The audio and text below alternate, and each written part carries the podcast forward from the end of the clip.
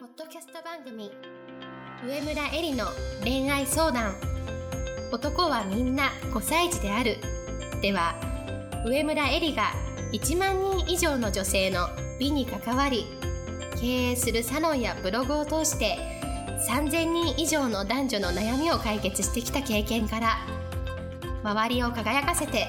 自分の輝き自己実現していくためのメソッドをお伝えしていきます。それでは今回の番組をお楽しみください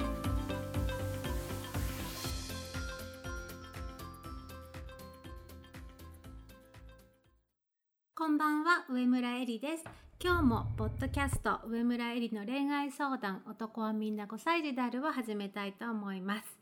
今日の質問は先日、えー、恋愛秘密会議というですねセミナーを行わせていただいた時にアンケートでいただいた質問にお答えしたいと思います。結婚後の愛し愛され妻をする上でのマインドそして男性からずっと女性として見てもらうための方法について教えてくださいというものです今日のテーマは女性の真の美しさについてをお話ししたいなというふうに思ってます。でまずですねあの結婚後の愛し愛され妻のお話をする前にまずですねまだパートナーのいない方に対して男性はじゃあどういう女性がに魅力を感じるのかっていうところとあとはあのすでにパートナーがいらっしゃる同棲しているとか結婚している方へずっと女性として見てもらうための方法愛し愛され妻になるためのあのマインドみたいなところの2部に分けてお話ししたいなというふうに思います。まずですねまだパートナーがいない方に対してじゃあ男性っていうのはどういう女性が好きなのか魅力的に思うのか初めて会った時にあこの女性となら一生一緒にいたいなというふうに思うのかそれについてなんですけれどもポッドキャストの第68回目の「両モテする女性」男女ともに愛される女性というのはどんな人だと思いますかという質問に対してお答えしたのが、えー、男性が、えー、素敵だと思うのは花のある女性ですと。で、えー、花のある女性というのは3つのポイントがありますというお話をしました。で男性にもねいろんなタイプの方がいらっしゃるので一概に絶対にこうすればモテるということはないんですけれども私がいろんな男性を見てきてどんなタイプの男性にも共通するのは上品な女性が好きということなんですね。でこれは言い換えてみれば花のある女性ということなんです。で芯はしっかりと強く凛として凛としていてでも外見は柔和で柔らかい竹のようにしなやかに周りに笑顔で馴染めるそんな上品でたくさんの人の中でも周りの風景に同化してない周りの景色から浮き立って見えるようなそんな花のある女性こういう花のある品のある女性を、まあ、どんなタイプの男性でもやっぱり素敵だなというふうにあの思うんだと思います。でじゃあ、えーと、ポッドキャスト68回目の両モテする女性の3つのポイントの繰り返しになるんですけれどもじゃあ花のある女性上品の女性っていうのはどういう人なのかっていうと1つ目は常に美しくあるということです。で、えーと、悲しいこととか不愉快なことっていうのはどの人の人生にも毎日もまああるわけですけれども外見だけでも一生懸命きれいに装うそれっていうのは周りの人のためそして自分のためにもなるということそして明るくあることというのが 2, つ目で家族であっても体調が悪かったりしてもその不愉快な気持ちをとか生の感情をぶつけていいっていうことはないということなんですね。で、えーと明るくあるっていうのは生まれながらの性質というよりも多くは努力によるもので私はこういう性格だからとかっていうふうに居直るんじゃなくて常に物事を肯定的に捉えようとする姿勢とか不快なことがあっても少なくともそれを他人まで及ぼすことがないようにしようというような心を決めるということねそういう思いやりの積み重ねが明るさですということです。で3つ目が社交的であることっていうふうにお話ししました。で皆さん社交的っていうとなんかパーティー好きでペラペラとしゃよく喋ったりとか友人が多くてみたいな風に思う方が多いんだけれどもそういうことじゃなくて真の社交家っていうのはあのきちんと他人に対して誠実で心を開いてしかも距離の取れる人きちんとした距離感の取れる人ということです。あの社交的っていうのはね、どんな人とでもやっぱり初対面でもまず話題を見つけてお話ができるということだと思うんですけれどもその話題を探すとか人に話しかける努力っていうのはどういうことかっていうと自分自分にフォーカスをしているわけじゃなくて相手の中に何かがあるというふうに思って相手に興味を持つことの第一歩ですよね。でそういう生き方っていうのはやっぱり他者から見てあのすごく魅力的に際立って見えるんじゃないかなというふうに思います。なので、えーと、まずパートナーがいない方これから素敵な男性に出会いたいと思っている方にとってはまずはこの花のある女性の3つのポイントを押さえてどんな男性でもやっぱり上品な女性が好きというところのポイントを忘れないでいてほしいなというふうに思います。で、えー、第2部なんですけれども今回の質問にあったようにもうすでにパートナーがいらっしゃる方男性と一緒に暮らしていらっしゃる方について、えー、ずっとですね女性としてもらえ見てもらえるための方法愛し愛され続ける女性であるための方法っていうのをお伝えしたいなと思います。でこれもですね1つ目美しくあることだと私は思っています。でこの美しくあるっていうことはどういうことかっていうとまずは外見です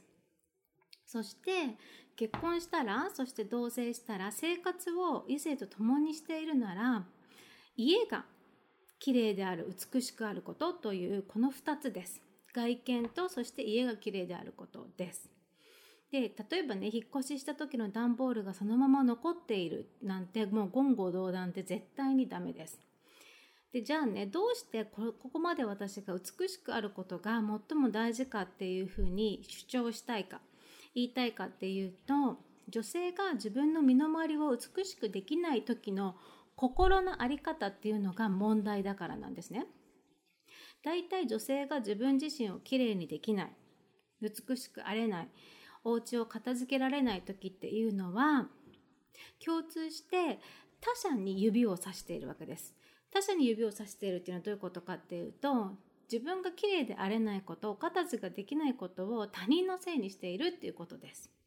例えば段ボールの件で言えばこんなに仕事が忙しいのになんでで私ばっかりやんなきゃいけないのとか。例えばそもそも引っ越しをするって言ったのは私じゃないしとかね。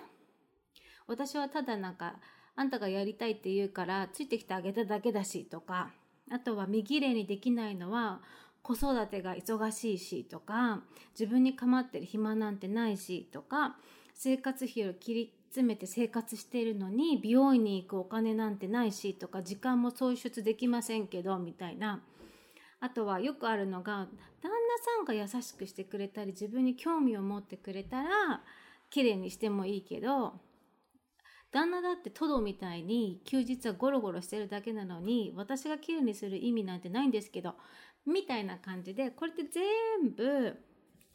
綺麗であることっていうのは自分自身の問題なのにもかかわらず綺麗であれない理由とか原因を全部自分以外の環境や他人のせいにしているんですね。でこの心の在り方が問題なんですよ。心が美しくないんですね。でこういう女性は外見が乱れるばかりじゃなくて自分は棚に上げて周りに対して文句とか不満の気持ちがいっぱいの女性なので表情も素敵じゃなくなってくるしそういう女性の口から出てくる一言一言がネガティブとか嫉妬とか自分を棚に上げてねかばうような他人を責めるような身近なパートナーを責めるような言葉になってで最終的に一緒にいて全然楽しくない女性になります。でこういう女性は男性から一番嫌われる。一緒にいてももう結婚しちゃったから離婚なんてなかなかできない。だけれどもでもなかなかこう一緒の家に暮らしてても愛さ愛し愛されているという実感が湧きにくい。それは女性のこういう心の在り方に問題があるからです。だからね一言こう美しくあるっていうとあそれねみたいな感じで皆さん思うと思うんだけれども美しくあるっていうのはとってもとっても奥が深いことです。で家庭とか子育てとか仕事を持つ女性が美しくあるっていうのはみんな分かってるけど一筋縄ではいかないんですね本当に。だからこそ価値がある。女性自身の自立とか自制の上に成り立っている。だからこそすごいことなんです今自分に手をかけてあげられなかったり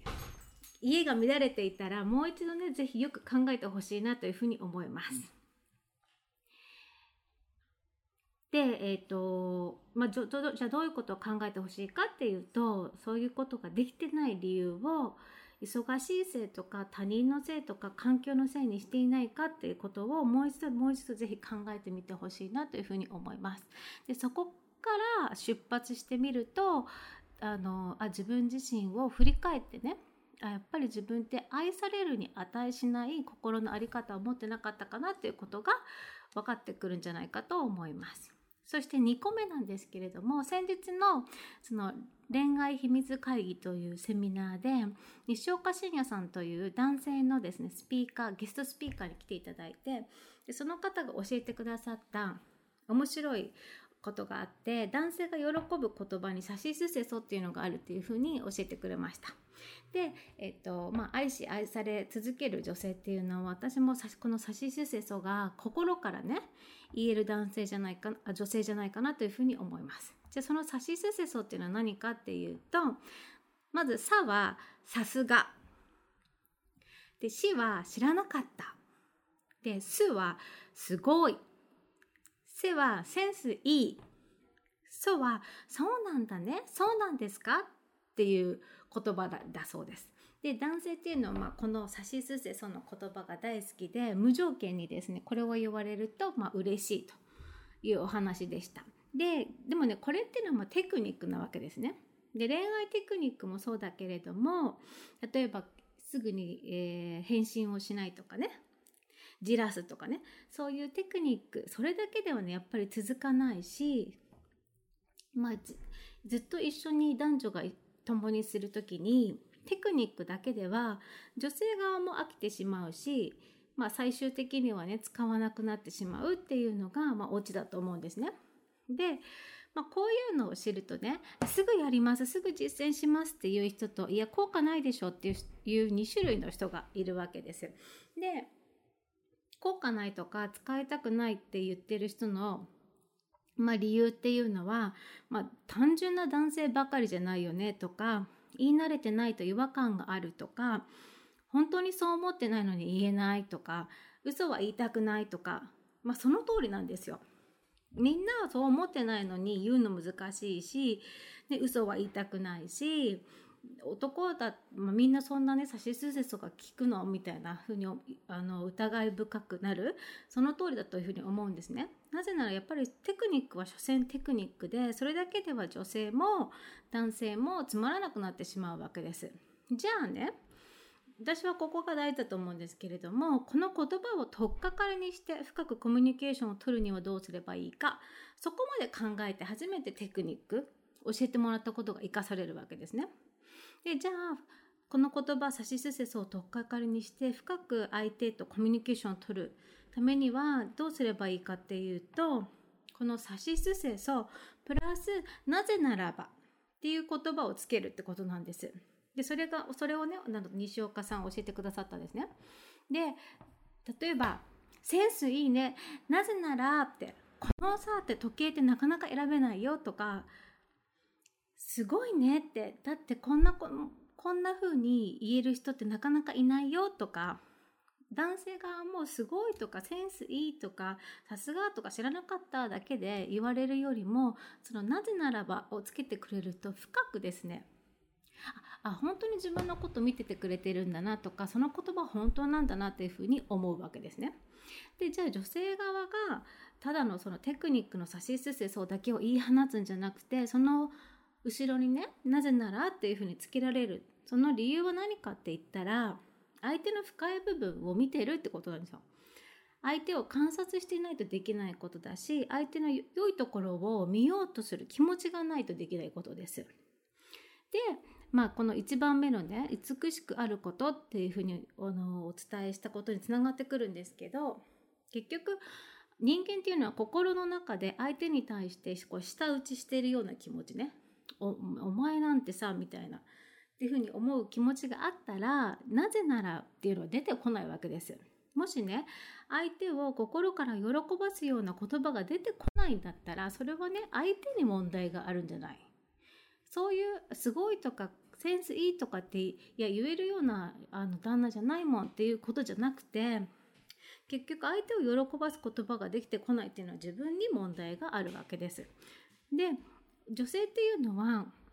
そういうふうに思えるようになった時あ相手じゃないんだって自分自身の心の在り方がもしかしたら問題なのかもしれないっていうふうに思うようになった時初めてその女性っていうのは一生男性から愛される女性になるわけです。で環境が変わっても例えば結婚するとか子供が生まれるとか仕事に復帰するとかね環境が変わっても立場とか役割が変わってもその時々で常に自分はどうあるべきか自分をどう振る舞うべきかを考えられる女性自分を振り返り自分で自分を成長させることができる女性男性がこの女性の中にこういう賢さとか尊敬とか畏敬の念を覚えた時に最終的に私は男性が女性その女性をね一生大切にしていこうってこの人と共に成長していきたい生きていきたいというふうに思うんじゃないかなというふうに思います。だから最後はね女という異性の部分の魅力と人間としての部分の尊敬の部分が長く関係を続けられる秘訣だというふうに思います。で今日のね話の中で美しさという言葉が何度もね出てきました。で私はこの美しさっていうことをすごく大事にしているわけです。私の仕事がね美に関わる仕事っていうのもあるように。じゃああのエリさんが言う美しさこの話の中で出てくる美しさっていうのはどういう美しさなのかっていうとそして男性が本当に求めてる美しさっていうのはどういう美しさなのかっていうと何もねハリウッド女優さんのようなあの圧力のあるね派手なゴージャスな美しさなことじゃないんですよ。本当の美しさ真の美しさっていうのはそれと真逆でねつつましくて柔らかくて静かで緩やかなことなんです。